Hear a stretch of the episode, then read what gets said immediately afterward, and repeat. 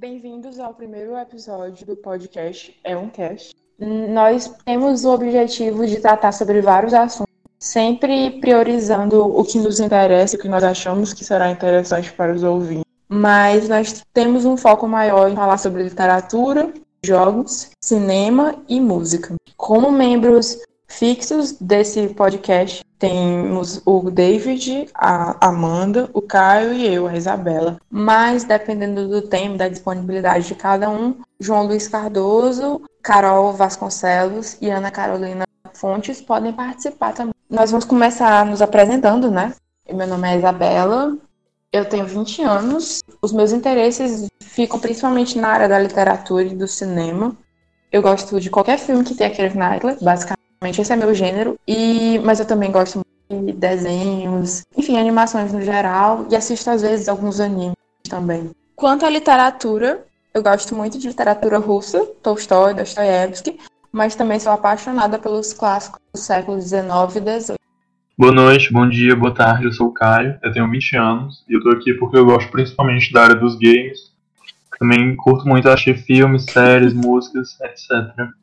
E é basicamente isso. É, eu sou a Amanda, eu tô aqui porque eu gosto muito de animes, animações, todo desenho que tiver eu tô assistindo. Eu gosto de ler qualquer coisa, de autoajuda a, sei lá, Dostoiévski também, se eu tiver oportunidade de ler. Também amo filme, qualquer um, principalmente filme de terror. Eu amo filmes de terror. E eu acho que é isso. Gosto aí de qualquer coisa. Eu gosto muito de música também. Amo um popzinho. Oi, gente, eu sou o David e eu gosto muito também da cultura pop. Eu gosto, enfim, principalmente de cinema, né? É, desde a infância, ali quando era pequeno, eu vivia nas locadoras, vivia alugando filme para assistir. E eu acho que é o que eu tenho mais identidade. Mas eu curto de tudo, mas essas coisas que eu mais gosto mesmo é David Bowie, U2, Clint Eastwood e Paul Thomas Anderson.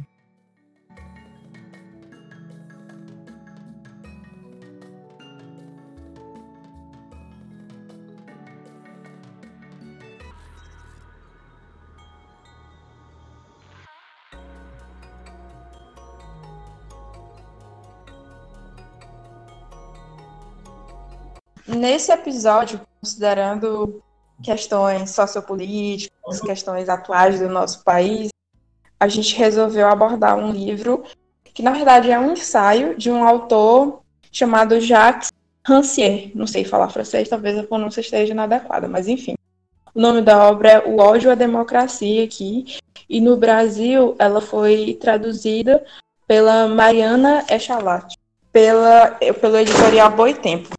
A Amanda também realizou a leitura e vai me ajudar a desenvolver o que nós gostamos desse livro, o que nós não gostamos, nós o indicaríamos em algumas classes, quais são as nossas ressalvas em relação ao pensamento do autor, enfim. O nome é bem claro no que o livro centra, que é a questão da democracia, mas não só o que a gente entende como democracia hoje, e principalmente como ela se tornou de algo completamente oposto ao totalitarismo, ditaduras, enfim, a tudo que a gente associa a abusivo, a tirânico no mundo, e passou a ser talvez uma forma de governo que deva ser superada, e tem muitas falhas, e uma que é a que mais me chamou a atenção na leitura é essa questão da tirania da vontade. Basicamente, o argumento é que o fato de que a democracia estabelece uma igualdade a todos, pelo menos no papel, com que as pessoas se sintam no direito e cada vez mais ao Estado. E é um Estado que muitas vezes já está sobrecarregado com outras questões, como, por exemplo, quando nós consideramos o panorama do bem-estar social e a gente encara o poder estatal como não algo só repressivo, mas algo também compensativo, um tipo de Estado que procura é, diminuir é, problemas sociais históricos, como a questão das cotas, das ações afirmativas, no caso, nós percebemos que o buraco é muito mais embaixo. Que o que começou como algo completamente puro, bom, é, reflexo de civilizações que nós consideramos mais avançadas, como os gregos e romanos, hoje se, se tornou fruto de grande questionamento. E foi essa a minha primeira impressão. Então, Eu devo confessar que a leitura foi bem difícil para mim, né? Porque nessa quarentena eu tava. Pra quem não sabe do podcast, estamos gravando isso no meio de uma quarentena. Então, é. E foi muito difícil para mim a leitura no começo, porque eu tava relendo Percy Jackson. E sair de Percy Jackson para um livro mais filosófico foi meio difícil. Mas eu percebi da leitura que ele. Assim, no começo eu não entendi muito bem, mas depois eu até comentei com a Isabela que foi, foi começando a dar rumo nas coisas. E eu gostei muito da, da tese dele da democracia. A Isabela já falou que ele começa falando da, do histórico e tal, e de que como isso foi se tornando ultimamente mas eu acho a parte que eu mais gostei que a democracia é esse movimento, né? Que é esse poder de ação. E que quanto mais democrático é, menos democrático funciona. Eu não sei explicar direito, mas ele diz, por exemplo, ele fala, né, que a democracia é justamente essa luta, é a luta por seus direitos, é quando a minoria vai lá e luta, enfim, pelo seu direito de agir. É muito massa, porque quanto maior, né, essa luta, mais crise esse, mais, tem mais crise, né, nesse sistema. É, ele chega a denominar logo no primeiro capítulo, que me chocou um pouco, a democracia como o reino do excesso. Até marquei uma Oi. parte em que ele conclui falando que o discurso intelectual dominante une-se assim ao pensamento das elites censitárias e cultas do século XIX. A individualidade é uma coisa boa para as elites, torna-se um desastre para a civilização se a ela todos têm acesso. Quando ele falou isso, eu achei um pouco problemático. Mas é justamente pelo fato de que nós, enquanto sociedade democrática, ou dita democrática, nós estamos acostumados a colocar a democracia num pedestal. E mesmo quando existem críticas, geralmente falam o seguinte: olha, a democracia pode ter suas falhas, mas ela é a melhor das falhas formas de governo que existem. Então, dos males, a democracia seria a pior. E uma coisa que ficou muito presente na minha mente enquanto eu lia foi pensar no Nelson Rodrigues, quando ele fala sobre a capacidade que a democracia teve de aumentar o número de idiotas, porque a partir desse momento em que todos nós podemos votar, podemos nos posicionar politicamente, nós podemos, quem sabe, nos elegemos a algum tipo de cargo, e ele falava que isso foi justamente potencializar o reino da, dos idiotas, digamos assim. O que é uma tese um pouco parecida, embora o Jacques seja bem mais refinado e fale sobre o excesso. Já no segundo capítulo, ele fala sobre a diferença entre as formas de governo anteriores em relação ao, à democracia. Ele faz um breve resumo de que antigamente nós tínhamos organizações baseadas no princípio de nascimento, ou no princípio da riqueza, e assim nós tínhamos a legitimidade dos governantes. Agora, para quem é antidemocrático, o problema da democracia é justamente essa ideia de igualdade que vem junto com ela. É uma igualdade que não tem nada a ver com o nascimento, com a filiação, com a riqueza e a propriedade privada. É claro que quando ele fala isso, ele esquece que em alguns países essa realidade de nascimento, filiação, riqueza, ter posse de propriedades privadas é bem mais, é, como é que eu posso dizer, significativa para o nascimento do que em outros, principalmente num país de tanta desigualdade, como o Brasil, por exemplo. A democracia é, para ele, então, uma ruptura com a ordem da filiação, e é justamente essa ruptura que dá lugar à política. E ele fala até sobre um Deus do acaso, sobre o, princípio do sorteio dentro da democracia ateniense, que permitia que todos é, discursassem sem serem é, perseguidos por suas opiniões, enfim, sem preconceitos. E ele critica até o nome democracia representativa, porque ele fala que a representação política que nós temos hoje está muito mais distante do, do que a proximidade daquilo que a gente vê na Grécia. Eu gostei quando ele, ele comparou com Platão, né? Tipo, que ele, ele faz uma abordagem da época, de como naquela, naquela realidade grega a vida política era muito mais importante do que é hoje, e ele falou muito desse princípio de filiação também. Já no quarto, e também é o último capítulo, ele continua criticando a democracia, claro, que é a base aqui do livro, e ele demonstra que a democracia é uma grande catástrofe que permite que a humanidade se destrua. E ele questiona essa, essa consideração de que nós vivemos em estados democráticos, porque ele acredita que é, existe um sistema representativo com uma série de mínimos necessários, nas palavras dele, para cumprir esse requisito. Para ele, na verdade, a gente vive em estados de direito oligárquicos, onde existe um poder político estatal e um poder econômico que roubam a coisa pública fazendo uma aliança. Isso limita o alcance do reconhecimento da soberania popular. O que ele quis dizer com isso tudo, essas palavras complicadas? Basicamente, o povo, que aqui é deveria estar no centro do governo, porque a democracia é o governo do povo, todas essas ideias abatidas que a gente conhece, ele fica refém de uma aliança entre os mais poderosos politicamente e mais poderosos economicamente. E vocês sabem que muitas vezes esses dois poderes já vêm juntos numa pessoa só. A bancada ruralista está aí para representar isso. Mas, enfim, ele faz, de novo, um, um histórico desse sistema democrático oligárquico, que começa mais ou menos assim a se instalar com maior propriedade no fim da União Soviética e com meio que a queda dos movimentos sociais das organizações de esquerda. Simplesmente é meio que forçado nas pessoas um pensamento único sobre como interpretar a realidade e como a democracia é a única alternativa na sociedade que nós vivemos. Assim, longe de mim falar mal do todo-poderoso Estados Unidos. Mas nesse capítulo ele começa a falar sobre a interferência, principalmente norte-americana, mas de todas as grandes sociedades ocidentais, sobre as, os, os estados do Oriente Médio. Então tem toda aquela história, não, vamos invadir esse país porque tem suspeita que, de armas nucleares. Não, vamos invadir aqui porque tem outro país que está interessado no petróleo, mas nós não estamos interessados nisso, de maneira alguma. E junto com isso, eles derrubam líderes, colocam líderes, é, acabam sendo responsáveis direta ou indiretamente pelo surgimento de grupos que hoje a gente chama de terroristas, e tudo isso com a grande desculpa da civilização. E a pergunta que se faz é a seguinte: será se essa interferência é sempre positiva? Será se simplesmente instaurar a democracia em um país que até então não passou por todo o processo de desenvolvimento que a maioria das potências passou até chegar na democracia?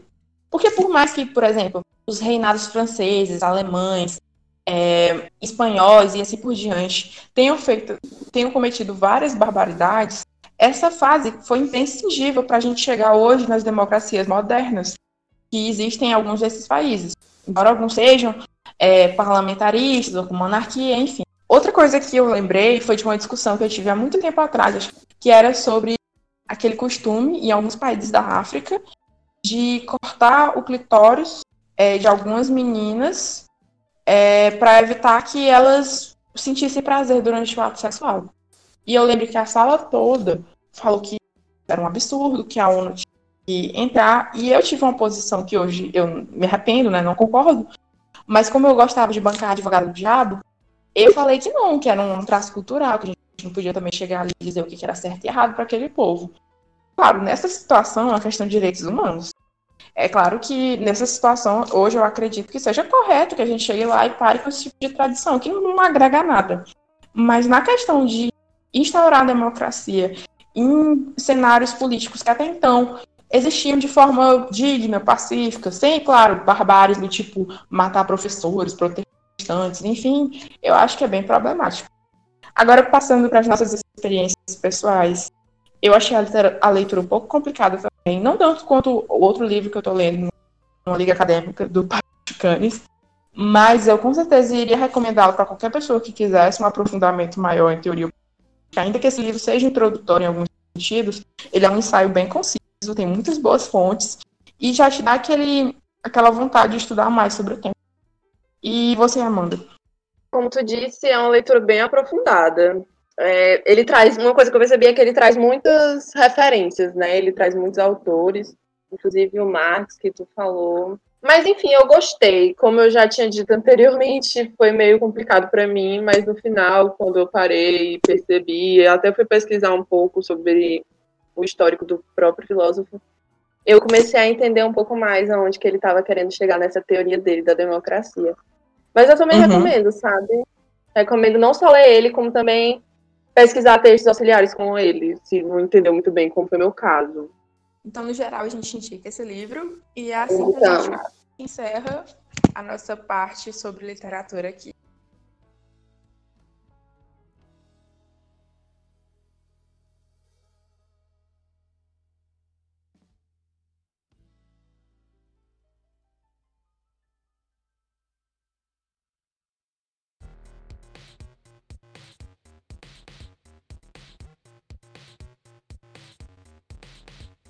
Agora passando para parte dos games, a, a gente foi foi agraciado, né, com com o anúncio do Assassin's Creed Valhalla, que vai passar na era Viking.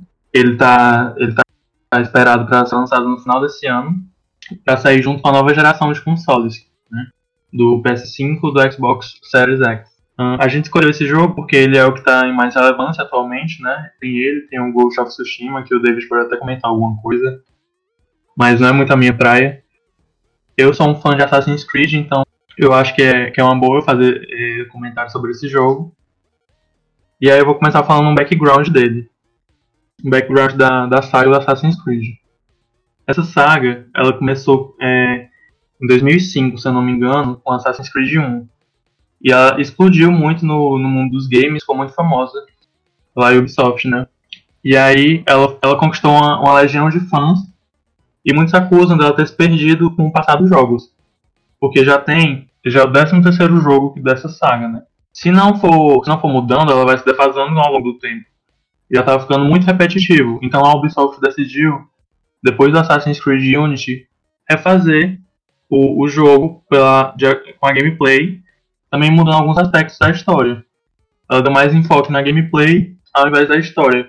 Diferente de antes, que eles davam mais enfoque na história e também na gameplay. Bom, falando sobre a, sobre a história desse Assassin's Creed, ele vai passar, como eu disse, na era Viking, na Grã-Bretanha do século IX, no ano 873 d.C.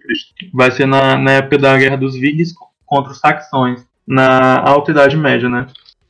É bom ressaltar que os vikings eles não, não é um termo para se referir se referiam a uma ocupação ou uma, a se referiam a etnia um povo, mas sim a uma ocupação, que eram os guerreiros escandinavos da época, né?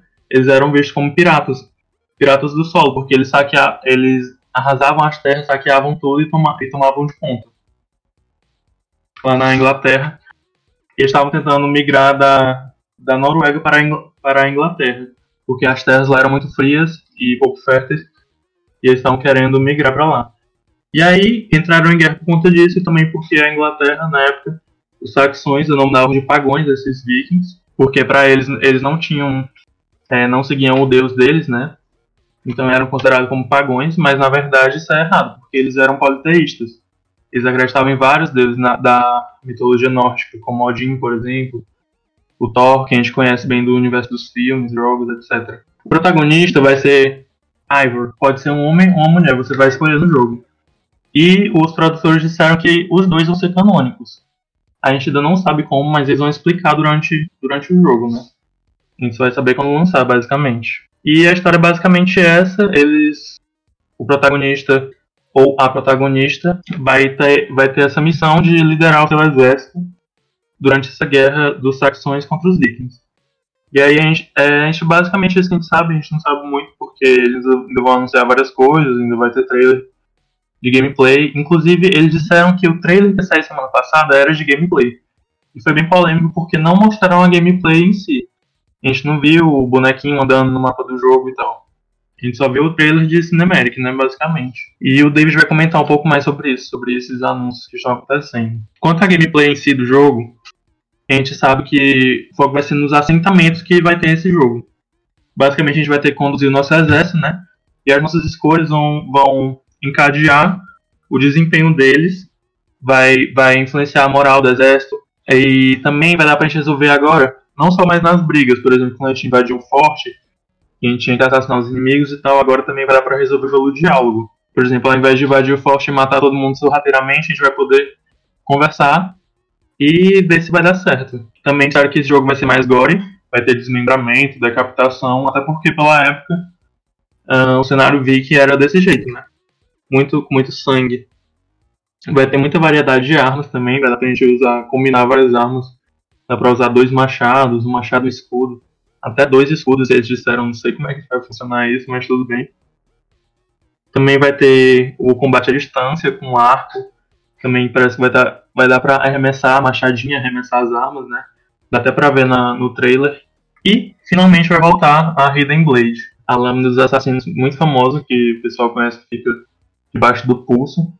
Nos primeiros games tinha que cortar o, o dedo anelar para poder passar a lâmina. Com o passar do tempo eles foram aprimorando nessa lâmina para não ter que cortar o dedo, transformaram já em pistola, transformaram em, em arco, transformaram em tudo já. E, mas como esse jogo vai se passar num tempo muito antigo, ainda vai ser bem primitivo ainda. E o jogo também vai ser uh, vai ser no mesmo formato dos dois últimos jogos. Vai ser com elementos de RPG. A gente não sabe se eles vão aprofundar esse RPG ou se eles vão é, deixar menos RPG e mais como nos jogos iniciais, ser mais focado na história. E é isso. Também vamos ter a volta das batalhas de grande escala, como já tivemos no Assassin's Odyssey. E vai voltar agora as batalhas em grande escala, né? Os vikings contra os saxões. E você também poder, vai, vai poder customizar os seus mercenários. E compartilhar eles. Por exemplo, eu fiz um mercenário para me ajudar. Aí eu salvo ele no, na nuvem né, do, do jogo e compartilho com o David, por exemplo. Ele vai poder baixar o meu mercenário para botar lá com ele também. Isso é uma coisa que eu achei legal. E também vai ter a, a volta da, do, do pássaro, que, que voa lá de cima e vê tudo com você magicamente, né? marca tudo pra você, não sei como, mas ele marca. E dessa vez vai ser um corvo. Não sei se vai ser referência ao Jim, provavelmente sim, mas a gente vai saber depois. E é basicamente isso. David, quer comentar alguma coisa?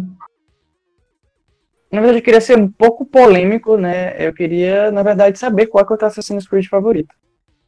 Ah, o meu Assassin's favorito com certeza é o Assassin's Creed 2. Tanto pela história, a história do presente e do passado tinha, tinha o Desmond, que era ótimo. E é na Assassin's Creed de Veneza, né? O mapa é muito lindo. Toda a história, todas as missões, a gente conhece Leonardo da Vinci. A gente tem um envolvimento muito grande com a Ordem dos Assassinos, contra a Ordem dos Templários. É muito, muito legal. E o teu, David? Qual é o teu preferido? É, eu não sou muito fã de Assassin's Creed. Na verdade, eu não joguei todos os jogos, então não posso dizer realmente qual que seria o melhor jogo e tudo, mas dos que eu joguei, né, eu acredito que o Brotherhood é o meu favorito. É, eu acho o Ezio Auditore um dos personagens mais icônicos do, do, enfim, dos jogos. Essa saga dele, essa trilogia do Ezio Auditore é uma saga muito importante para a geração passada. Eu acho que eu colocaria ali o Brotherhood e o 2 como um dos jogos, um dos principais jogos que alavancaram né, a, a geração. E eu acredito Sim. que o Brotherhood, ele, ele é. Ok, que o Brotherhood ele é basicamente o mesmo jogo 2 com algumas coisas a mais, né? Eu confesso que o Assassin's Creed 2 ele tem mais coisas se a gente comparar. O Assassin's Creed 1 ele trouxe coisas novas. É, muita gente fala, inclusive, que o Assassin's Creed 2 e o Assassin's Creed Brotherhood que trouxeram essa, enfim, todo esse esse movimento no mundo dos games que perdura até hoje de, enfim, de mapas abertos, né, de mundos abertos. E é gente que fala que é por conta do GTA, mas outras pessoas falam que é por conta do Assassin's Creed. Eu acho que é, é foi louvável, assim, o que aconteceu no 2 e no Brotherhood, mas eu acho que o que me compra num jogo, principalmente, quem vai sabe disso, é a história. E eu acho que o Brotherhood tem a melhor delas. Ok que no Assassin's Creed tem os Borges lá, e enfim, são personagens incríveis, mas eu acho que o Brotherhood ele faz isso melhor. Eu acho que ele tem as missões melhor, é, as melhores missões. Eu acho que ele é muito amarradinho nesse sentido, mas eu, eu, acredito, eu confesso mesmo que o Assassin's Creed 2 ele tem, ele tem o seu algo de melhor. Mas assim, eu, eu também gostaria assim, até de dar uma menção rosa pro Assassin's Creed Origins, porque eu acho que ele soube se reinventar. Na minha opinião, eu já era uma pessoa que já estava completamente desacreditada com qualquer coisa que tivesse da Assassin's Creed e da própria Ubisoft. E eu acho que o Assassin's Creed Origins ele trouxe uma coisa nova que foi depois aperfeiçoado no Odyssey, né? Eu acho que o Origins está para o 2 e o Odyssey está para o Brotherhood. É, nesse sentido. Então, eu gostaria só de lembrar mesmo como o Origins ele foi importante, como o Origins ele reinventou é, é, esse, esse gênero do Assassin's Creed que, enfim, influencia tantos jogos, influencia, enfim, é, toda é, é, uma geração de fãs, né? Mas eu acho que esses são os meus. Esses, é, o Brotherhood provavelmente é o meu favorito, mas eu tenho um carinho especial pelo Origins. É, e o que, o que, que tu tá esperando pelo Assassin's Creed Valhalla? Primeiro que eu gostei muito dessa, dessa comparação dessa regra de três que tu fez com Assassin's 2 e o Brotherhood com o Origins e o Odyssey. Realmente o Assassin's ele ressuscitou com, com o Origins. Quando lançou o Syndicate, eu lembro que ninguém tava, tipo, nem aí pro jogo, porque o anterior dele foi o Unity. E o jogo sai muito, muito bugado, cheio de bug. E aí eu, eu até deixei de jogar o jogo, tipo, eu joguei 10% da campanha e parei de jogar. Mas dois anos depois, eu entrei e joguei o, o Unity todo. Eles tinham corrigido a maioria dos bugs e, o, e os drops de FPS. E o jogo é muito bom, na minha opinião. Depois de, de, depois de todo esse, esse trauma que a gente teve no começo, o jogo é muito bom, recomendo que você jogue. Inclusive é muito fácil achar ele de graça, a Ubisoft sempre está tá oferecendo ele. E aí depois do, do Unity, né, desse fracasso, teve o Syndicate. Ninguém ligou muito pro jogo, mas eu adoro ele porque ele é o que está mais próximo da atualidade. Se passa na, na Inglaterra vitoriana, né, durante a Revolução Industrial. Mas pouca gente fala dele. Mas eu recomendo que você jogue, é muito, muito bacana ele. Mas realmente ele ressurgiu com o Assassin's Origins, se passa no Egito Antigo, com ambientação muito legal, muito perfeita. Você sobe naquela nas pirâmides gigantes, fica vendo como tudo é lindo e depois passeia de camelo na areia e tem, e tem miragens. É, foi muito bom que, que a Ubisoft é, o jogo o jogo me comprou só por isso e depois eu vi como o jogo ele tinha muito mais do que isso, né? Mas para você ver como é importante essa ambientação e esse trabalho, enfim, com o ambiente. Que nos outros jogos já eram muito bons, mas eu acho que no Origins assim, não tem como comparar. É, é incrível. Sim. E eles também deram uma repaginada no, no presente do Origins, né? Porque antes era só umas cutscenes que a gente tinha, agora a gente não. Agora a gente tem a Leila Hassan, que é a protagonista do presente, né? Tá substituindo uhum. o Desmond.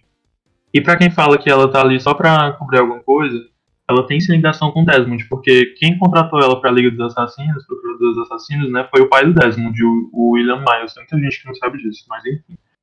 Voltando ao que tu tinha perguntado, né, sobre o Valhalla, eu tô com uma expectativa bem alta, porque eu gosto muito da mitologia nórdica, e eu sei que, que no Assassin's eles trabalham muito bem a mitologia. No Origins e no Odyssey eles trabalham muito bem a mitologia. Tanto que, que no Odyssey, né, a gente, a gente matou muito assassinou muitas, mito muitas criaturas mitológicas, né? A Medusa, uhum, os, vários ciclopes, etc. No Origins também, a gente matou deuses, né? Como aquele, aquele uhum, cara gigante que eu esqueci o nome, o Anubis, etc. Anubis. Uhum. E o que a gente espera pro Valhalla é que continue nesse padrão, né? Que traga as principais figuras das mitolo da mitologia nórdica, né? E a gente viu pelo trailer da Cinematic que que já tem a presença do Odin, né? Se for o Odin, realmente. Eu tô com muita expectativa para esse jogo e espero que tenha bastante novidades proveitosas nas próximas semanas. É, eu acho que no começo, quando, enfim, tiveram, enfim, todos os anúncios do Assassin's Creed Valhalla, é, eu até confesso, até entrando também um pouco no próximo, no próximo tópico, a gente vai falar um pouco é, sobre esses anúncios, é, essa questão de anúncio de cinemática, esse tipo de coisa, geralmente não tende a me comprar. E Assassin's Creed, eu ok, eu já, eu já enfim, já estava realmente deslumbrado, enfim, pelo e também pelo Odyssey. Mas com Valhalla, eu acredito que no início eu não, não senti um hype muito grande. Mas depois eu parando para pensar, e aí eu, enfim, vendo cada vez mais é, o que a Ubisoft estava falando sobre esse jogo, a atenção que ela está tendo com detalhes como a trilha sonora, que enfim, inclusive o, enfim, o, o compositor da trilha sonora de Vikings vai estar na trilha sonora de, de, de Assassin's Creed Valhalla, eu percebi que esse é um projeto especial.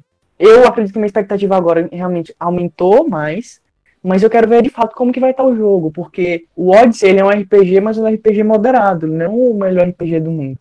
E as pessoas estão comparando muito Valhalla com o God of War, mas o God of War não é RPG. Ele tem alguns elementos de RPG, mas enfim, ele tem uma coisa muito fechada. Você não tem essa liberdade que um RPG de fato te dá, essas possibilidades, né? E eu, eu quero ver Sim. como que vai ser isso, isso vai ser trabalhado. E não acho que não tem um ambiente melhor para se explorar, como no ambiente, enfim, viking, nórdico. Enfim, você tem figuras, enfim, é, é, históricas incríveis como Alfred, Alfredo Grande, né? É, assistir a série dos vikings vai, vai, vai lembrar do rei Alfred. Enfim, é, é, são, são coisas assim que eu, que eu tenho certeza que vão agregar. Então, a Ubisoft tem a faca e o queijo na mão e ela tem que cumprir e ela tem que entregar porque a expectativa está muito alta. Eu que não sou fã de Assassin's Creed agora, parando para pensar, eu fiquei realmente empolgado com o jogo. Imagine quem é fã, deve estar tá achando incrível, né? E aí, sobre essa questão da, da expectativa e do que é, entre, o que é entregue, recentemente, nos últimos meses, a gente está vendo um pouco de como está sendo o trabalho da Microsoft, da Sony especificamente, sobre é, a entrega sobre o anúncio da nova geração. A gente vê que são duas coisas completamente díspares. Até eu acredito que o anúncio, é, enfim, é, da Ubisoft, que teria o, o, o, gameplay no Inside Xbox, que teve da Microsoft recentemente, a Microsoft não tinha dado, não tinha pisado na bola de nenhuma maneira. A Microsoft simplesmente fez tudo da maneira mais perfeita. Eu acho que desde o anúncio que fizeram na época do The Game Awards, lá em dezembro, quando eles fizeram o anúncio do Xbox Series X, eu acho que ali eu vi. O Phil Spencer, ele tá fazendo uma coisa que pouquíssimas pessoas no mundo dos jogos fazem, que é ouvir o público, ouvir quem são os consumidores e ouvir aquelas pessoas que mais criticam, que são o oposto daquilo que, com que você trabalha. Então, eu acho que o Phil Spencer fez uma coisa incrível, que foi, que foi anunciar lá no The Game Awards, foi trabalhar, enfim, com a questão do hardware, mostrar tudo ali depois. Enfim, tiveram é, alguns eventos online também com, com, que eles mostraram, enfim, a potência do Xbox Series X e mostraram que, de fato, ele é mais potente que o PS5.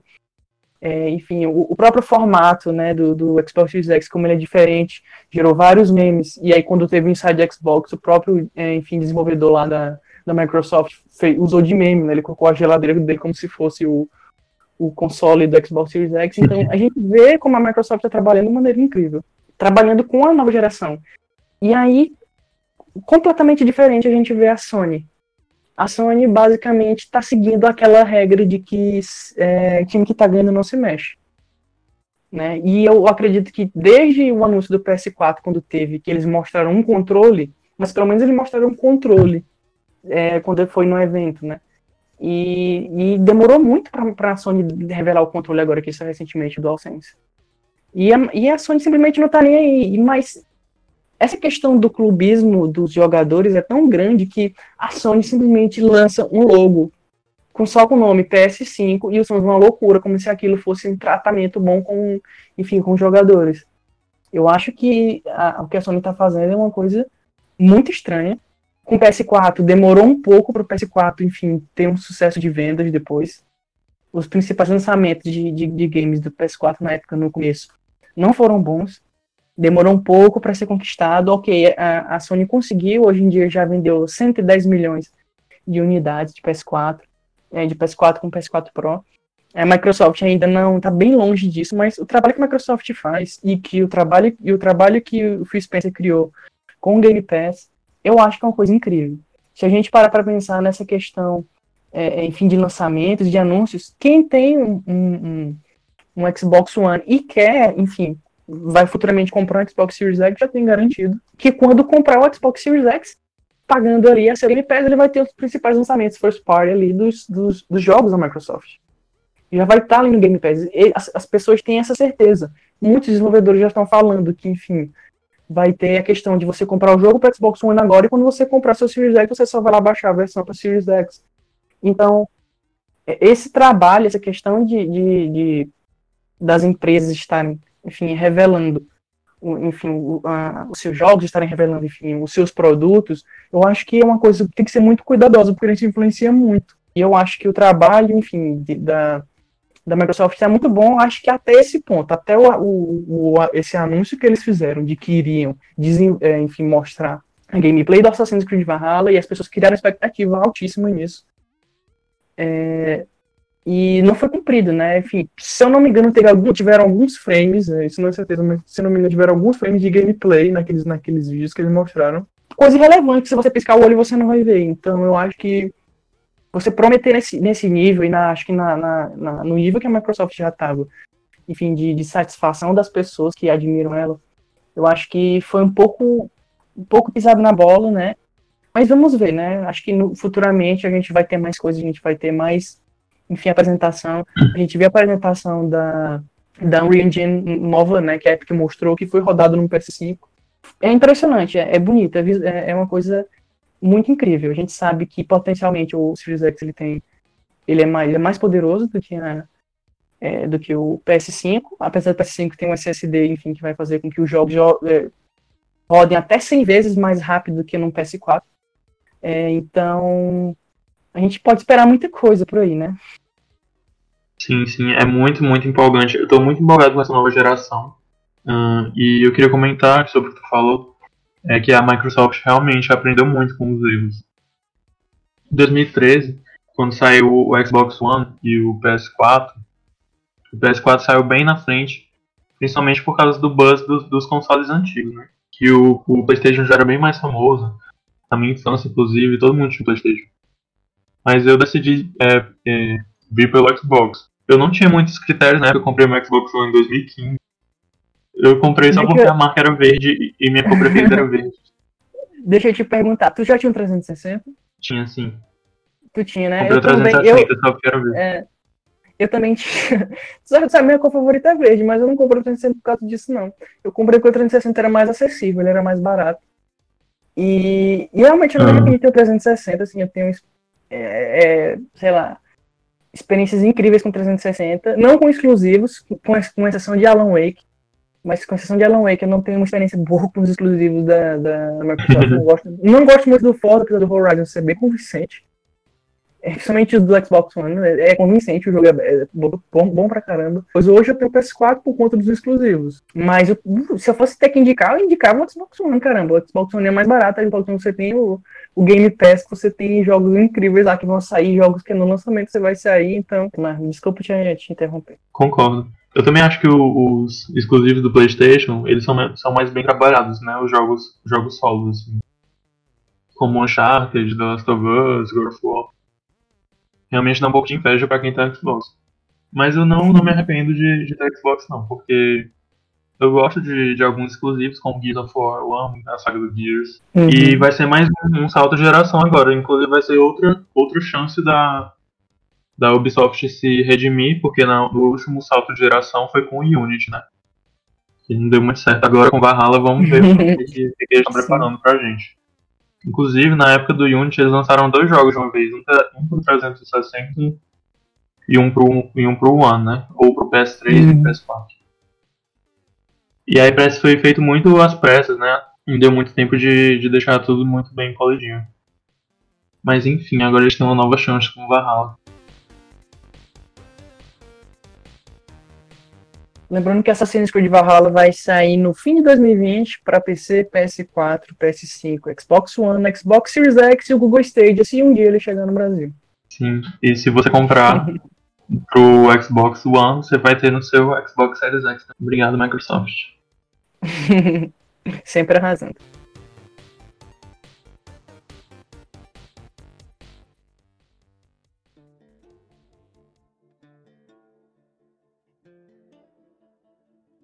Pois então, gente, vamos falar agora de séries, de filmes. Os meninos depois vão falar do álbum Bomba da Charlie. Vamos agora Ah, dar um. Bomba não, sua cara. Nada de.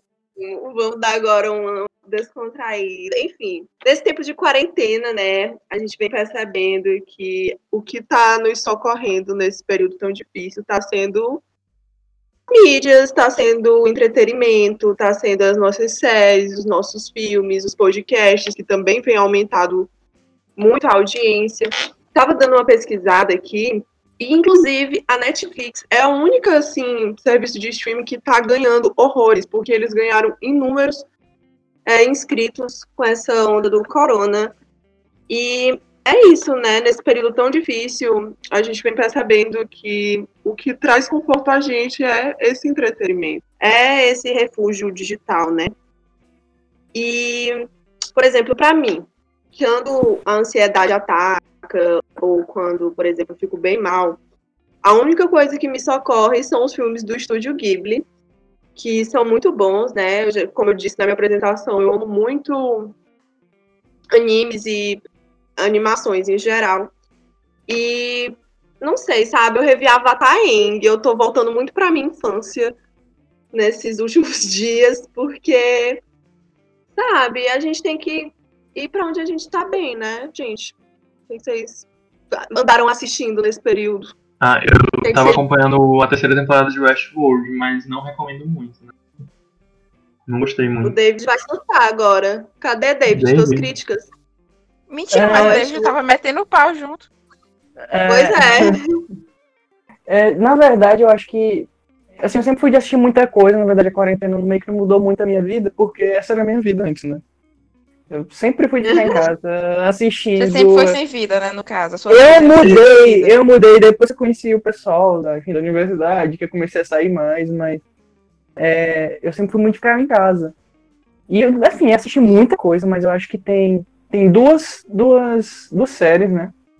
E três, né? Uma eu vou falar com menção honrosa, mas tem uma série que, enfim, que me comprou, que me comprou muito, que enfim, eu indico para vocês. E eu vou indicar pro Caio, porque Caio, você não gostou da terceira temporada de Westworld, né?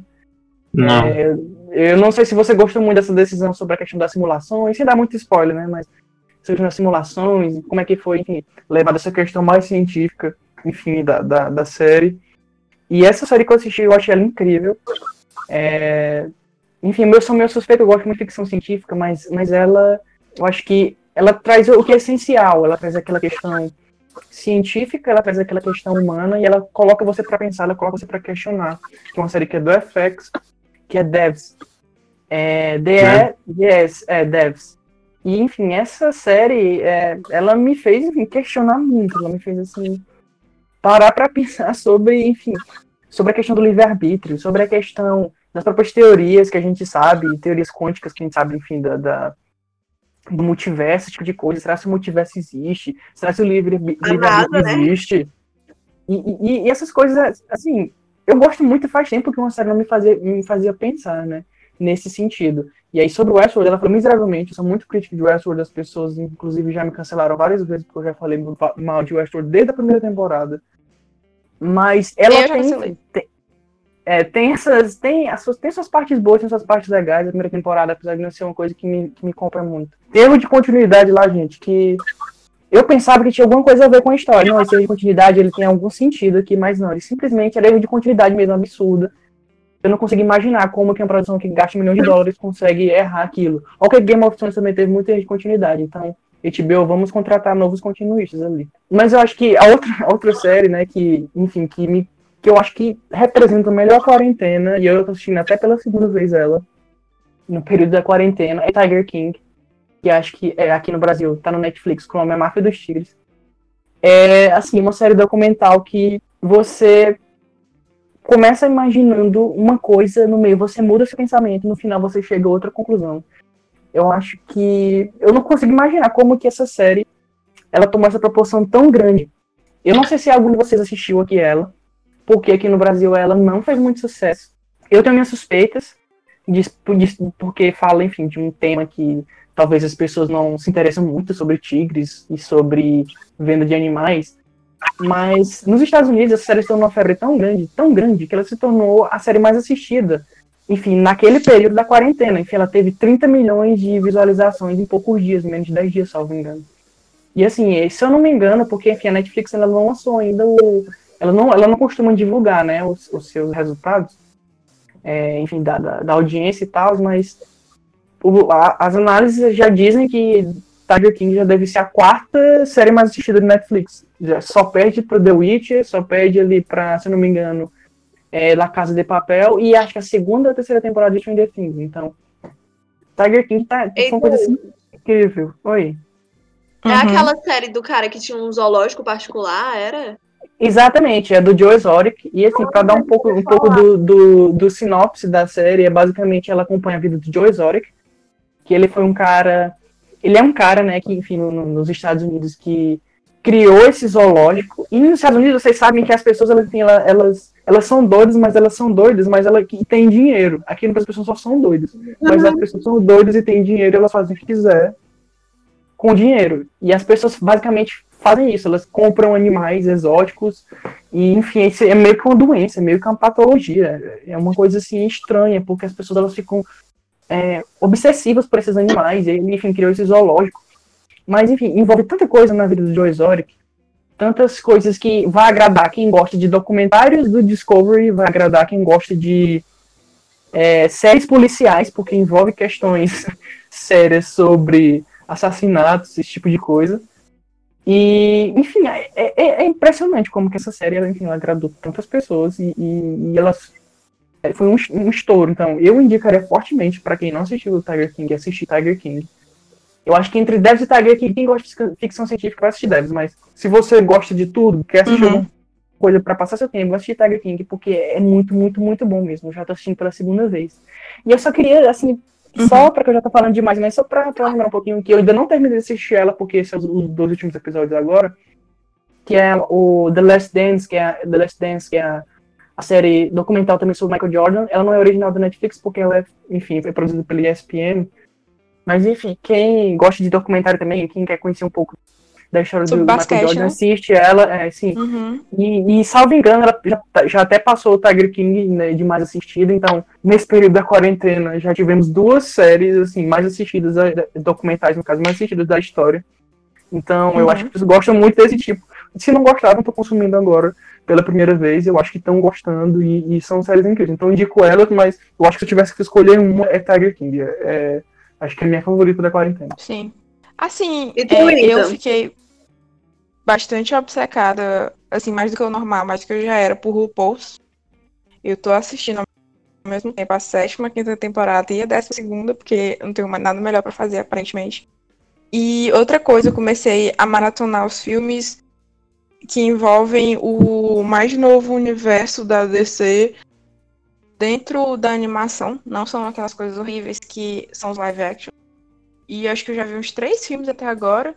Fora isso, esses filmes não estão na Netflix, mas o que eu assisti da Netflix que eu fiquei apaixonado foi The of It, que no Brasil é Você Nem Imagina.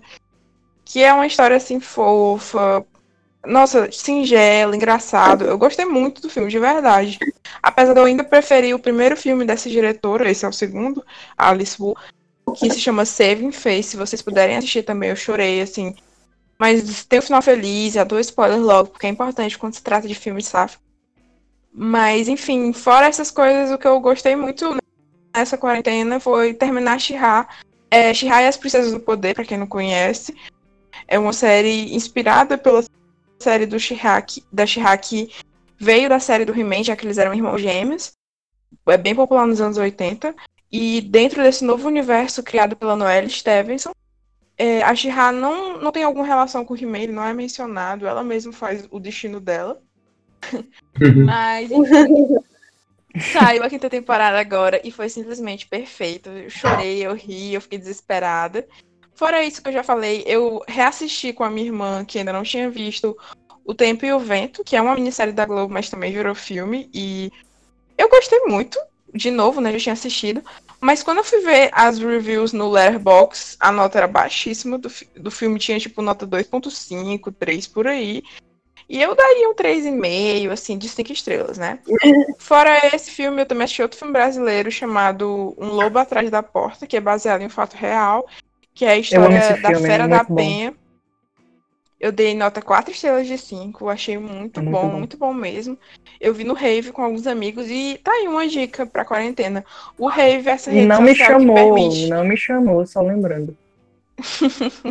Eu não sabia que tu gostava desse filme e foi outras pessoas que me chamaram, mas enfim.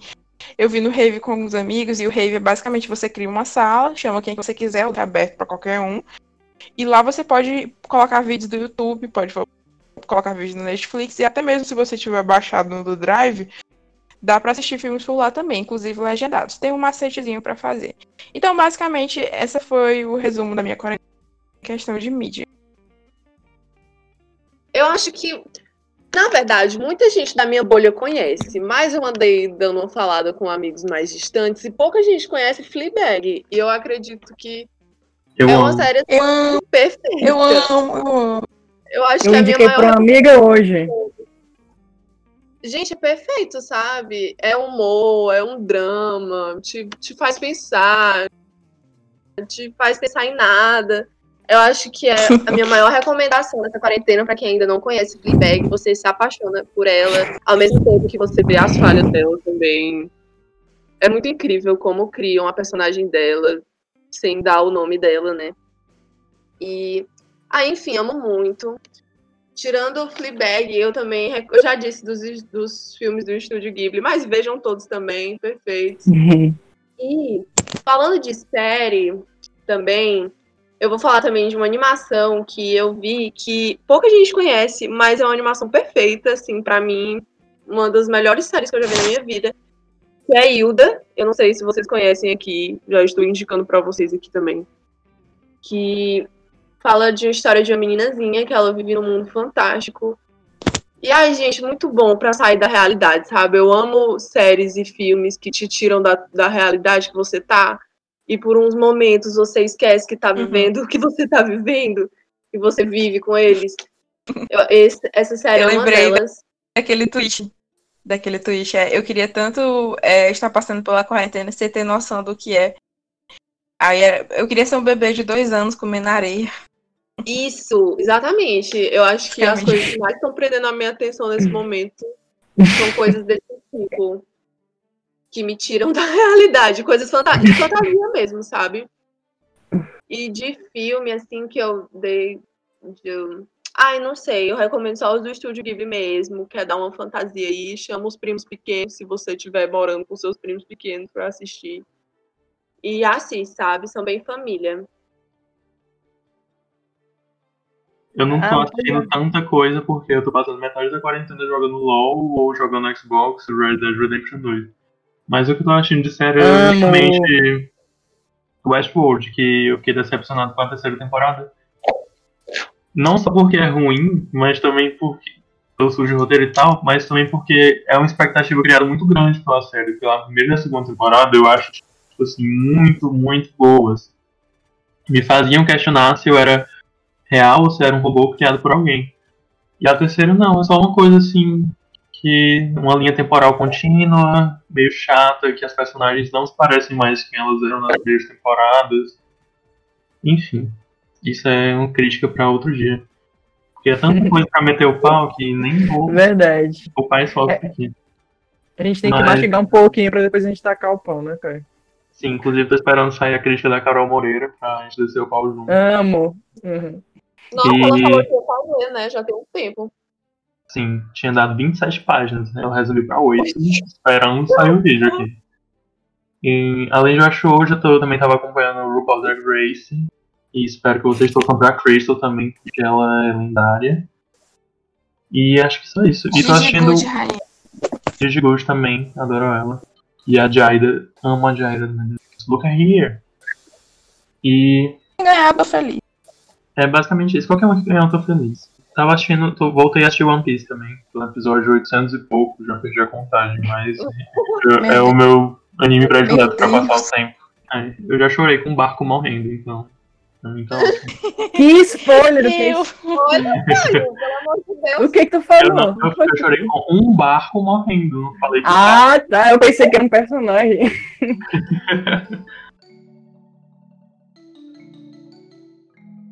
Então, no último segmento do nosso primeiro episódio do Eon Cash, nós vamos falar sobre o último álbum da artista Charlie XX, que se chama How I'm Feeling Now, tudo em letra minúscula, porque hoje em dia, para ser indie e diferente, você coloca tudo em minúsculas ou dá uma de Brockhampton e bota tudo em maiúsculas. Enfim, esse álbum chamou atenção não só pelo, a, pela aclamação da crítica, ao contrário do que a Amanda possa pensar, mas também porque ele foi organizado de modo a ser feito totalmente a partir do que ela tinha em mãos dentro do apartamento dela, já que nós estamos em quarentena na maior parte do mundo, e também com uma uma como é que eu posso dizer, com uma agenda restrita para ser feita até o dia 15 de maio, se não me engano. Os fãs acompanharam tanto o processo de criação das músicas, edição, enfim, produção, como também participaram fazendo possíveis capas, editando possíveis capas para o álbum. Mas nesse ponto a gente vai até entrar mais em detalhes na frente. Ah, é, existiram muitas críticas, porque parece que a Charlie resolveu escolher apenas as artes, enfim, é, das pessoas que ela já conhecia, que eram de um grupo de amigos dela, ou de amigos de amigos dela deixando os fãs que muitas vezes fizeram trabalhos bem melhores de mãos abanando, digamos assim. Atualmente, esse álbum tem uma nota de 82 no Metacritic, se não me engano. E acho que a menor nota que eu vi vindo de um site assim mais respeitado foi da Pitchfork, que deu 7.7, mas eu recentemente li a análise feita pela Ana Gaka, que é uma das editoras associadas da Pitchfork, e eu não entendi, eu acho que ela não deixou tão claro no texto dela por que ela deu essa nota. Acredito que ela deveria ter dado uma nota maior, baseada assim, no que ela colocou no texto, não na minha opinião pessoal. Mas, enfim, apesar de não ter tantos feitos icônicos como o último álbum, nem ter aquela pegada mais vrum vrum que foi característica uhum. da Charlie nos últimos tempos, dá para perceber a evolução dela aqui como artista. e principalmente uma coisa que falaram numa review que eu li que me chamou a atenção, a Charlie não está fazendo o pop do futuro. Ela está descrevendo a nossa realidade do presente mesmo por meio de músicas pop. E aí eu gostaria de ouvir as opiniões gerais e de cada pessoa aqui que ouviu o álbum e depois a gente pode fazer uma análise mais faixa a faixa, falar quais foram as preferidas, as que gostaram menos e assim. Pode começar, Caio. Bom, eu gostei muito do álbum, mas ele não é um álbum assim que eu vou ouvir. Não é um álbum que fica na minha cabeça, não, é, não acho muito memorável, como eu estava comentando antes com a Amanda em off, né? Eu não acho um álbum muito uhum. memorável. Mas eu gostei muito das músicas no momento em que eu, que eu ouço elas. Não, diferente uhum. do, do álbum Charlie, que tipo, tem, tem muitas músicas icônicas que ficam na minha cabeça, que é a letra de Spoy, etc. Esse não me marcou tanto. Mas eu gostei, eu gostei muito da, da proposta que ela lançou, né? De ser algo álbum de quarentena mesmo. E músicas que refletem essa realidade que a gente tá, como Pink Diamond, como Anthems, Visions. Que são as músicas que mais remetem à quarentena mesmo. Mas eu gostei muito do álbum no geral. Só essas que ficam. Essas são minhas ressalvas, como eu já falei. E também a questão que ela prometeu que seria algo que tinha, queria ter muito mão dos fãs, mas na realidade não teve tanto assim, né? Uhum. E você, Amanda, o que você acha? Ai, olha, assim. a Charlie já não faz muito meu estilo de música, né? Mas naquele último álbum dela, eu acho que é até Charlie o nome, né, gente? Vocês que Sim. são fãs, me ajudem. Sim, é Charlie. Charlie? Isso. Isso. Ah, nossa, eu amei, né? Tinha a Pablo, era tudo. Eu escutava Ai, música, ficava na minha cabeça. Agora esse, eu achei louvável a intenção. Mas, gente, não fica. Não, eu não sei. No momento é até legal. Eu balanço a minha cabeça. Mas no segundo que passa para a próxima música, eu já esqueci de tudo que a outra tava falando. Não sei. E agora que eu tô sabendo também desse BO com os fãs, eu não gostei, não. Não entendi esse hype da, da crítica, não, sabe? É, eu gostei do álbum, mas assim, não sei se é porque eu tô ficando velha, mas eu achei que tem muita bateção de panela, assim, é um álbum meio barulhento. E quem me conhece melhor Sim. pode argumentar, ah, Isabela, mas tu é muito fã daquele álbum de 2013 da Maia, que foi um marco no pop chamado Matang. Tudo bem, mas o Matang é uma exceção. Eu tive uma experiência religiosa, extracorpórea, quando eu ouvi aquele álbum. Eu lembro exatamente do lugar que eu estava, da posição que eu estava. Enfim, eu lembro de tudo de quando eu ouvi esse álbum. E não foi o caso do álbum da Charlie, que apesar de ser bom e ter essa proposta mais criativa, ainda achei um pouco moderno demais para mim, não sei. Mas de qualquer forma, eu acho que eu daria umas quatro estrelas, umas quatro e meia, assim, dependendo do meu humor. Mas assim, faixa a faixa, eu queria primeiro comentar a proposta que a própria Charlie descreveu nas palavras delas, dela basicamente falando o seguinte: eu vou usar esse tempo de isolamento para criar um novo álbum do zero. A natureza desse álbum vai ser bem indicativa dos tempos que vivemos apenas porque eu serei capaz de usar as ferramentas que tenho na ponta dos meus dedos para criar todas as músicas, toda a arte, os vídeos e tudo mais. Nesse sentido, é possível dizer que é muito D e Y, DIY, que é do it yourself, faça você mesmo. Eu também é, alcançarei pessoas online para fazer colaborações e deixarei todo o processo bem aberto. Então, essa foi a proposta da Charlie, né? Mas agora, faixa a faixa. A faixa de abertura do álbum é Peak Diamond, que eu pessoalmente achei bem legal para começar um álbum, tipo, a, a energia que ela passa nessa letra. Não sei se vocês concordam com isso. Eu, eu, é uma das minhas favoritas, a Peak Diamond. É uma fritação, fritação virtual em casa, como eu chamo. Ela se uhum. arruma pra participar Sim, de um chat em vídeo. Ela, Ai, ela disse que teve, que teve a ideia é, porque estava vendo uma live, uma, uma live, eu acho que da Barbara Streisand com a J-Lo, e a Bárbara começou a falar sobre, sobre os diamantes. E aí, a, na época, a J-Lo já tinha recebido aquele diamante rosa do Ben Affleck. E na hora, a Charlie pensou, Pink Diamond é um nome bem fofo para uma música, e escreveu. Aí depois ela mandou mensagem pra Dua Lipa e, fala, meu, e falou, meu Deus, ela falou do tal diamante rosa. Depois o produtor entrou em contato com ela E aí ela começou a mexer com essa imagem de coisas bestas com coisas que parecem bem maléficas, assim. E começou a escrever essa música que se tornou algo sobre conversar por vídeo, é, a vontade de querer sair, ser sensual, enfim, você tá presa em casa tendo uma chamada de vídeo. E ela gostou de colocar na primeira faixa da, do álbum essa canção, porque ela acreditou que algumas pessoas vão amar e outras pessoas vão odiar. E ela acha que é bem interessante ser antagonista na primeira faixa de um álbum e frustrar algumas pessoas, enquanto faz outras pessoas, como eu e o Caro, né, ficar bem obcecado, animado sobre o que pode acontecer depois. Ela falou isso na Apple Music. Mas enfim, tá. Forever é uma música assim romântica, direcionada pro namorado dela, o Hulk Kong. E essa música mostra como ela quer ficar na vida dele para sempre, mesmo se eventualmente eles se separarem. E a música, de acordo com a própria Charlie, também fala sobre as dificuldades da, do relacionamento a longa distância que os dois têm, mas sustenta como ela se sente muito apaixonada por, por ele.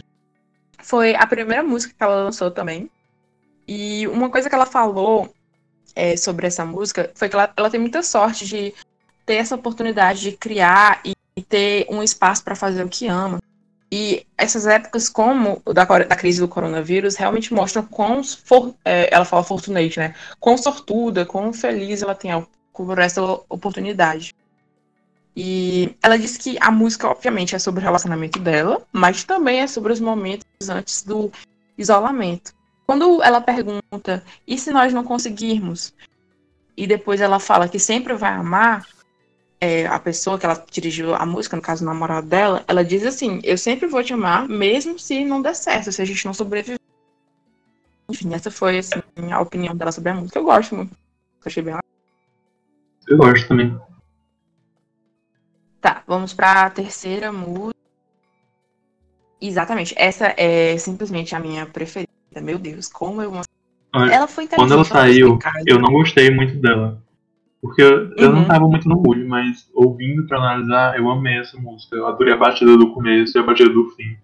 E no final ainda dá meio que um bug assim uhum. na Matrix e fica zoado, né? Eu amei. Eu pensei que meu computador tinha travado. Eu, que diabo é isso? É que nem uma vez que eu tava ouvindo o álbum o Current do Tame Impala, que tem uma parte, acho que é de. É aquela parte em que fica repetindo o instrumental da música. Não lembro qual é a música agora. Acho que é In the Moment, alguma coisa assim. Enfim, aí eu tava ouvindo no Spotify e aí eu comecei a achar que o Spotify tinha travado. Eu não, vou ouvir no YouTube. Aí eu fui ouvir no YouTube. Aí quando chegou essa parte da música de novo, eu pensei que tinha travado. Não, peraí. Aí eu fui, ah, realmente, é só a música que se repete. Enfim. Eu pensei que tinha mudado de faixa. A, a, a Charlie lançou Close como a segundo, o segundo single do álbum. E ela até postou uma demo vocal da, da faixa numa live no Instagram. E falou até do produtor e tal. Enfim, ela disse que ela foi pro Twitter perguntar os fãs que nome eles achavam que era melhor e acabou ficando com Close, né? Sim, é, como eu estou apaixonada em tudo, eu gostei. Não, lenda, lenda que participou. Mas enfim, o que ela disse sobre essa música? Ela disse que a vida romântica dela renasceu. E na hora que ela ouviu essa faixa, ela sabia que precisava ser essa música sobre a fase de lua de mel, enfim. Quando você tá, segundo ela, tão fascinado e apaixonado por alguém, tudo parece essa montanha russa de emoções. Quase como se você estivesse num filme. E ela disse uhum. que acha que foi bom pro namorado dela ver que ela consegue escrever músicas felizes e positivas. Porque a maioria Ela tá das muito apaixonadinha. Passado... Sim, as músicas no passado foram tristes, sobre coração partido. E também fez ele entender o nível de vício no trabalho que ela tem e o estresse que ela pode se vivenciar, na verdade. Enfim. Vamos agora para a próxima faixa, que também é uma das minhas preferidas. O que, é que tu acha dessa faixa, Caio? É, eu gostei muito da batida e da sonoridade da música. Né? Ela uhum. fala do relacionamento que eles tiveram durante sete anos, mas eles viviam meio que uma mentira, não é? Ela disse que a música é sobre a jornada que ela teve com o namorado como casal e a turbulência que eles passaram durante esse tempo. também é como ela se sente em paz estando nesse espaço com ele. Porque assim, ela disse que a quarentena foi o primeiro momento em que ela tentou tanto mentalmente quanto fisicamente ficar parada. E é um sentimento novo para ela. E ela me que é a primeira música que ela gravou em casa desde que ela tinha 15 anos vivendo. Então parece muito nostálgico, enquanto faz ela voltar para esse processo que ela não passava desde uma década atrás. De novo, ela é super apaixonada. Agora a próxima faixa. A faixa é Detonate. Que é a minha, eu acho a minha preferida do álbum. Eu já ia meter o pau, meu Deus. mas enfim. Não Pode é meter o pau. Mas eu achei bem é, zero grau, sabe? Nem, nem quente nem frio. Zero graus pra mim tá ótimo. Mas enfim. Eu, eu me identifico bastante com a letra, mas o instrumental não conseguiu me pegar. Talvez seja uma questão de ouvir mais. É, mas pelo Enfim. instrumental que eu gostei, que tipo, todas as outras eram uma coisa bem pesada, batendo panela, né? Uhum. E essa é uma coisa mais leve minha. Por isso que eu gostei. Eu acho que a letra também é o que faz... me identifiquei com a letra. É o que faz conectar com o tema geral do álbum, porque se fosse só pelo instrumental, não pareceria uma música desse álbum, assim. Enfim, ela falou que escreveu essas letras no dia que ela estava vivenciando um pouco de confusão e frustração sobre a situação. Talvez ela quisesse um pouco de espaço, né? Segundo as próprias palavras dela. E ela uhum disse que é bem difícil para ela ouvir essa música, porque ela pensa assim, nossa, o resto do álbum é tão cheio de alegria, positividade, amor, mas nesse momento é, capsulou assim o que ela estava sentindo. E isso não é uma coisa incomum nos relacionamentos de vez em quando de acontecer. Bem, vamos para agora a próxima faixa, que é Enemy. O que, que tu achou dessa faixa, Caio? Eu gostei pela, pelo jogo de palavras que, te, que teve entre baby e maybe, né? A gente nem percebe qual, qual palavra ela usa na hora, só vamos ver na letra mesmo. Sim. E também na, é, nos antônimos de amigo e inimigo que ela usa. Até mesmo na letra e no título da faixa. Eu adorei a música.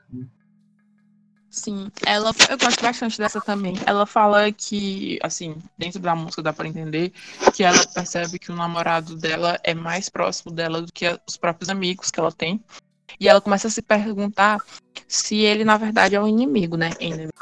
E isso também é um jogo de palavras, uma referência na frase bem famosa que é mantenha seus amigos por perto, mas seus inimigos ainda mais perto. Mais próximos ainda, sim que foi popularizada pelo Poderoso Chefão, parte 2. Enfim, ela e a Catarina a... League of Legends também. Não sabia dessa, essa, essa peça de informação, só jogos de Lux. Enfim. É, o que, que ela disse sobre essa música? Ela ficou pensando sobre como é possível ter alguém tão próximo a você. Será se isso significa que um dia eles podem se transformar seu maior inimigo? Quer dizer, eles iam ter a maior quantidade de munição. E ela acha que o namorado dela não é alguém que poderia se voltar contra ela se alguma coisa acontecesse de errado. Mas ela ficou brincando com essa ideia. E como essa música é bem baseada em fantasia, ela pensou que essa mensagem de voz era algo que mantinha o, a música no chão. Ela tinha acabado de sair do celular, ela estava numa ligação com um terapeuta, terapeuta, meu Deus, terapista, eu falei em inglês. E a terapia ainda é uma coisa muito nova para ela. Ela começou algumas semanas antes da quarentena e parece que isso foi uma questão de destino, talvez. E toda vez que ela termina uma sessão, ela gravava a própria voz e pareceu é, bem justo, bem certo, incluir como algo de, re, de um momento real quando você tem um momento de, de dúvida dentro daqui. Ok, vamos para a próxima faixa. E a próxima música, que é I, Fin I Finally Understand, ela faz uma conexão com, essa, com a Enemy, né? Uhum. Tem um trecho da Enemy que ela fala assim, sim, I, don't, I don't really, really understand it. E aí na próxima faixa, uhum. que a, título da música é I Finally Understand It. Sim, sim, isso é muito legal também, que eu percebi isso na primeira vez que eu ouvi. E essa é a capa de single preferida, é dentre que ela mandou. É, tirando, lógico, a capa principal do álbum, essa é a minha capa preferida. Foi o terceiro single que ela lançou. E ela ficou postando letra no Twitter, nos stories, enfim. E, e ela confirmou que ia ser lançado como single no dia 7 de maio. Eu gostei muito da letra, não sei, ela fala sobre o sentimento que encontrou. Ou pode ser capaz de matá-la, colocá-la debaixo da terra. Mas, assim, ela consegue entender que essa pessoa tá lá pra protegê-la, que ela abraça, escuta o choro dela, enfim. Gostei muito, achei bem fofo. Ela falou sobre a questão da música ser sobre a quarentena dela com o namorado. É, e ela tem noção de que falou muito sobre isso. E não quer que as pessoas fiquem, tipo, cala a boca sobre seu namorado. Mas assim, ela tá escrevendo sobre o que conhece. Como ela tava em quarentena com ele, e o relacionamento deles não era num um, um lugar brilhante antes da quarentena, ela disse até que não ia falar que estava quase terminando, mas estava perto, já que eles estavam vivendo em lugares diferentes do país e estavam distantes emocionalmente também, ela conseguiu se aproximar dele a partir da quarentena. E agora eles estão tanto fisicamente quanto psicologicamente próximos. E ela finalmente entende, como o título diz, que essa pessoa é alguém que ela pode confiar a vida toda. E ela vai ter a segurança e a proteção no coração deles, independentemente do que acontecer. Aí ela ainda fala assim: então é isso que trata a música. Muito emo. Enfim. É, a outra música se chama C 2.0, né? E. Tipo, tem. É, provavelmente quer dizer Clique 2.0, já que tem letra e vocais de Clique, que é uma música do álbum de 2009, 2019, Charlie. Sim. E... e, também tem elementos da, da, música, da música Charlie, né? Uhum, sim, exatamente. Next Level, e, assim, o, o produtor da música, o AJ Cook, ele já tinha colocado um remix de Clayton, que tem uma parte que virou essa música. E ela fala que transformou essa música em uma música comemorativa sobre amizade, sentir falta das pessoas que você mais andava quando o mundo ainda existia, digamos assim. E eu achei legal que eu sou muito fã da Kim Petras, né? E ela colocou os vocais de, de fundo, né, os backing vocals assim da Kim Petras, já que a música faz um sample de uma música que é dela, claro, mas com a Kim Petras e o Tommy Cash. E eu achei isso muito legal, porque eu gosto muito da Kim Petras, então ela tá recebendo o auxílio dela aí com essa música, os strings, então é isso, né? Dei um string, um biscoito, uma coisa, pra garantir a, a, janta da minha filha. Ela usa como batida de fundo, né, na segunda metade da música. Exatamente. E, antes disso, tem uma parte que ela só fala clique, clique, clique. Eu contei por 96 cliques. Meu Deus, eu não acredito que. eu imagino ela gravando no estúdio. Será que alguém vai ser tão desocupado a ponto de contar os 96 cliques? Aí o cara. É, mas eu só contei no. Teresina. Teresina Piauí. Aí você não contava com a minha astúcia. É, pois é. Sim. 96. Né? É, aí a próxima parte. A próxima faixa é Party For You. Que a Amanda amou. A única que eu lembro. Foi a que eu gostei. Comente, Amanda. Pode, pode comentar. Ai, eu acho que a parte que eu mais gostei é porque eu gosto muito de músicas longas. Eu, eu não sei porquê. Eu amo música longa. Eu acho que ela é, ela é uma das que tem mais duração. Eu não tô enganada. Eu vou ver bem aqui, peraí, deixa eu só conferir. Tem 4 minutos Enfim, e 57. Mas... É, eu acho que, que é maior. É, eu gostei uhum. muito, porque geralmente músicas grandes, elas têm vários momentos, né? Uhum. E eu acho que nessa música tem uns três ou são dois momentos da música. Não sei se vocês estão entendendo, mas tipo, muda a batida e muda a vibe da música, sendo que é a mesma música. Eu não sei qual é a história por trás dessa música, sabe? Mas eu amei. É a única assim que ficou na minha cabeça foi a que eu tentei cantar um pouco junto. E uhum. Foi isso, ela, acho que ela que foi a que mais me tocou. Qual é a história dela? Vai que eu gosto da história assim, também. Ela, ela falou que é a música mais antiga no álbum e que essa música tem muita vida e história por trás, porque ela já tocou ao vivo em Tóquio e virou assim um favorita dos fãs. E toda vez que elas, eles se juntavam com os produtores, enfim, para fazer um álbum, um mixtape, sempre consideravam o lançamento dessa música, mas nunca apareceu o momento certo até esse momento. Por mais é, besta ou até menor assim que pareça, é a hora de dela dar algo de volta para os fãs. Agora, em questão de letra, ela fala que faz sentido hoje como é sobre fazer uma festa para alguém que não vai aquela necessidade de ver alguém, mas eles não estão lá. E essa hum. música, segundo ela, literalmente cresceu. A primeira parte foi gravada em tipo 2017, e mas tem também samples da plateia de um final de um show em 2019 e também tem gravações dela durante a quarentena. Foi uma jornada. E mesmo os fãs pedindo e pedindo, fez com que ela ficasse meio hesitante na hora de lançar ou não, porque ela gosta da mitologia em relação a algumas músicas. É divertido, dá mais vida para as músicas, talvez até mais vida do que se ela lançasse oficialmente. Parece que fica construindo esse hype não existente, que é engraçado, e definitivamente parte da narrativa da Charlie como artista. E ela falou assim que já sofreu muitos vazamentos e hackers, mas que ela gosta de brincar com essa narrativa um pouco. Ah, legal. Eu adoro Gente, será que eu gostei dessa música só porque é uma música antiga? E é, é um ritmo mais leve também, né? Ela, uhum. brinca, ela brinca também com Party for You e Party on You. É. Uhum. Ai, tô reflexiva agora. A próxima música se chama Anthems. E nessa música ela lembra de todas as vezes que saiu, curtiu com os amigos, que é algo que ela trata bastante na, nas letras. O que vocês acharam dessa? Quem lembra, né? Que não inclui a Amanda. Eu amei ela. Eu amei, amei, amei. É basicamente um mood diário. Eu lembro que eu gostei dessa também.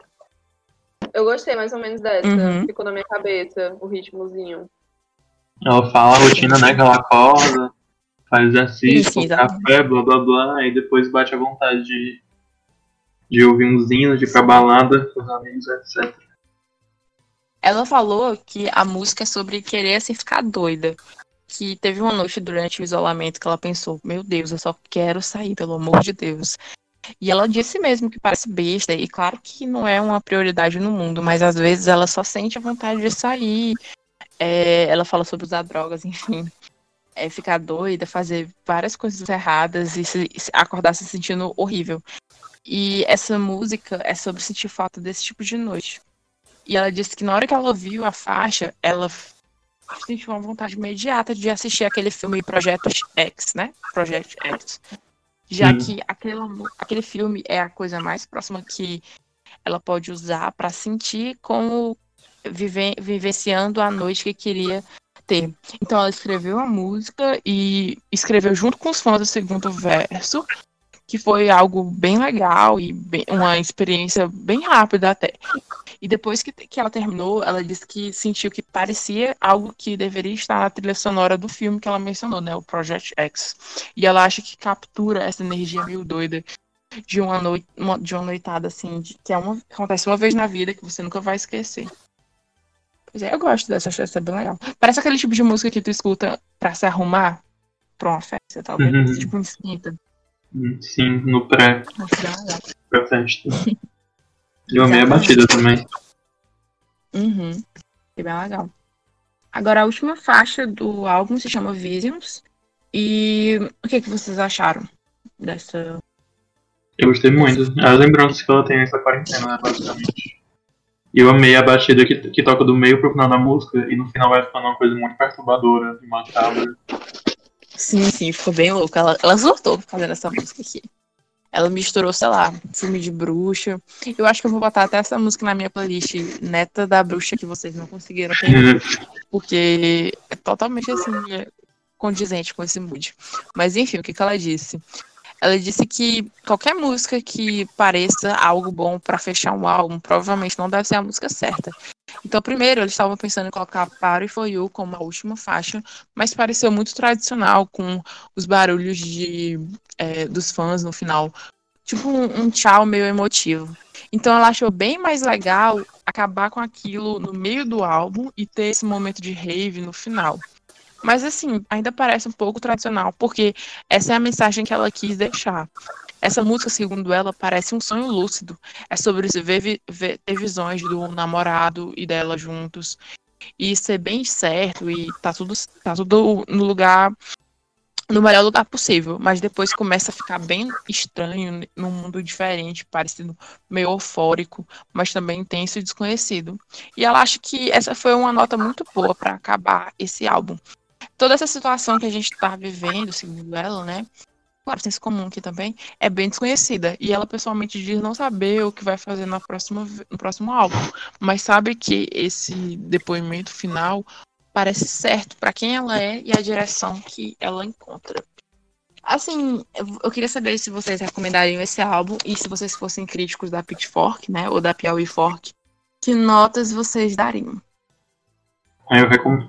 eu daria 8,5. Eu recomendo ouvir assim, se você tiver sem ver nada, assim, deitado, pensando sobre a vida, vai ouvir esse álbum, que pelo menos uma vez ela é legalzinho de ouvir. Uhum. E Eu Mas- recomendo justamente nesses termos, sabe? Porque é tipo aquela trilha de fundo das, do- dos seus pensamentos. Você vai pensando Uhum. e tem uma música tocando no fundo. Eu achei bem isso. Tem uma que é essa, a Party for You. Gostei, escutaria numa festa, mas como tu disse que é antiga, não tem nem como eu comparar ela ao resto das músicas do álbum, né? Mas eu recomendo, Uhum. assim, também, nesse contexto. É, mas eu Assim, ainda eu lembro. Eu recomendaria o álbum e tudo. Mas eu acho que eu ia dar uma nota tipo uns 8, talvez, um 8,5 se eu tivesse num bom humor. Acho que ainda não Uhum. chegou naquele nível de álbuns passados que eu gosto. Por exemplo, mas eu, eu não sou muito perita pra falar, porque eu adoro o Sucker, que é um álbum que muita gente odeia, mas eu amo aquele álbum, acho Eu farofa, adoro uma também, em off. Assim, no sigilo da stream, entendeu? Sem chamar a atenção dos militantes, mas eu adoro. Enfim, é, todo mundo já deu suas opiniões finais sobre o álbum, né? Então eu acho que tá na hora da gente encerrar esse episódio. Eu espero que todos vocês que tiveram a paciência de acompanhar essa viagem sobre vários aspectos da mídia tenham se divertido. Se vocês gostaram, por favor, é, mandem para os seus amigos, enfim, compartilhem nas suas redes sociais. E a gente vai deixar na descrição as nossas redes sociais se você tiver algum tipo de reclamação, crítica construtiva. Se não for construtiva, você provavelmente vai receber um meme da Tula Luana. e- ou talvez nem receba uma resposta, mas enfim, acho que é só isso. Por enquanto, obrigada por terem ouvido. Tchau, gente. Quem puder ficar em casa, passe Ah. em gel, lave as mãos. Beijo. Vai, Bolsonaro. Tchau.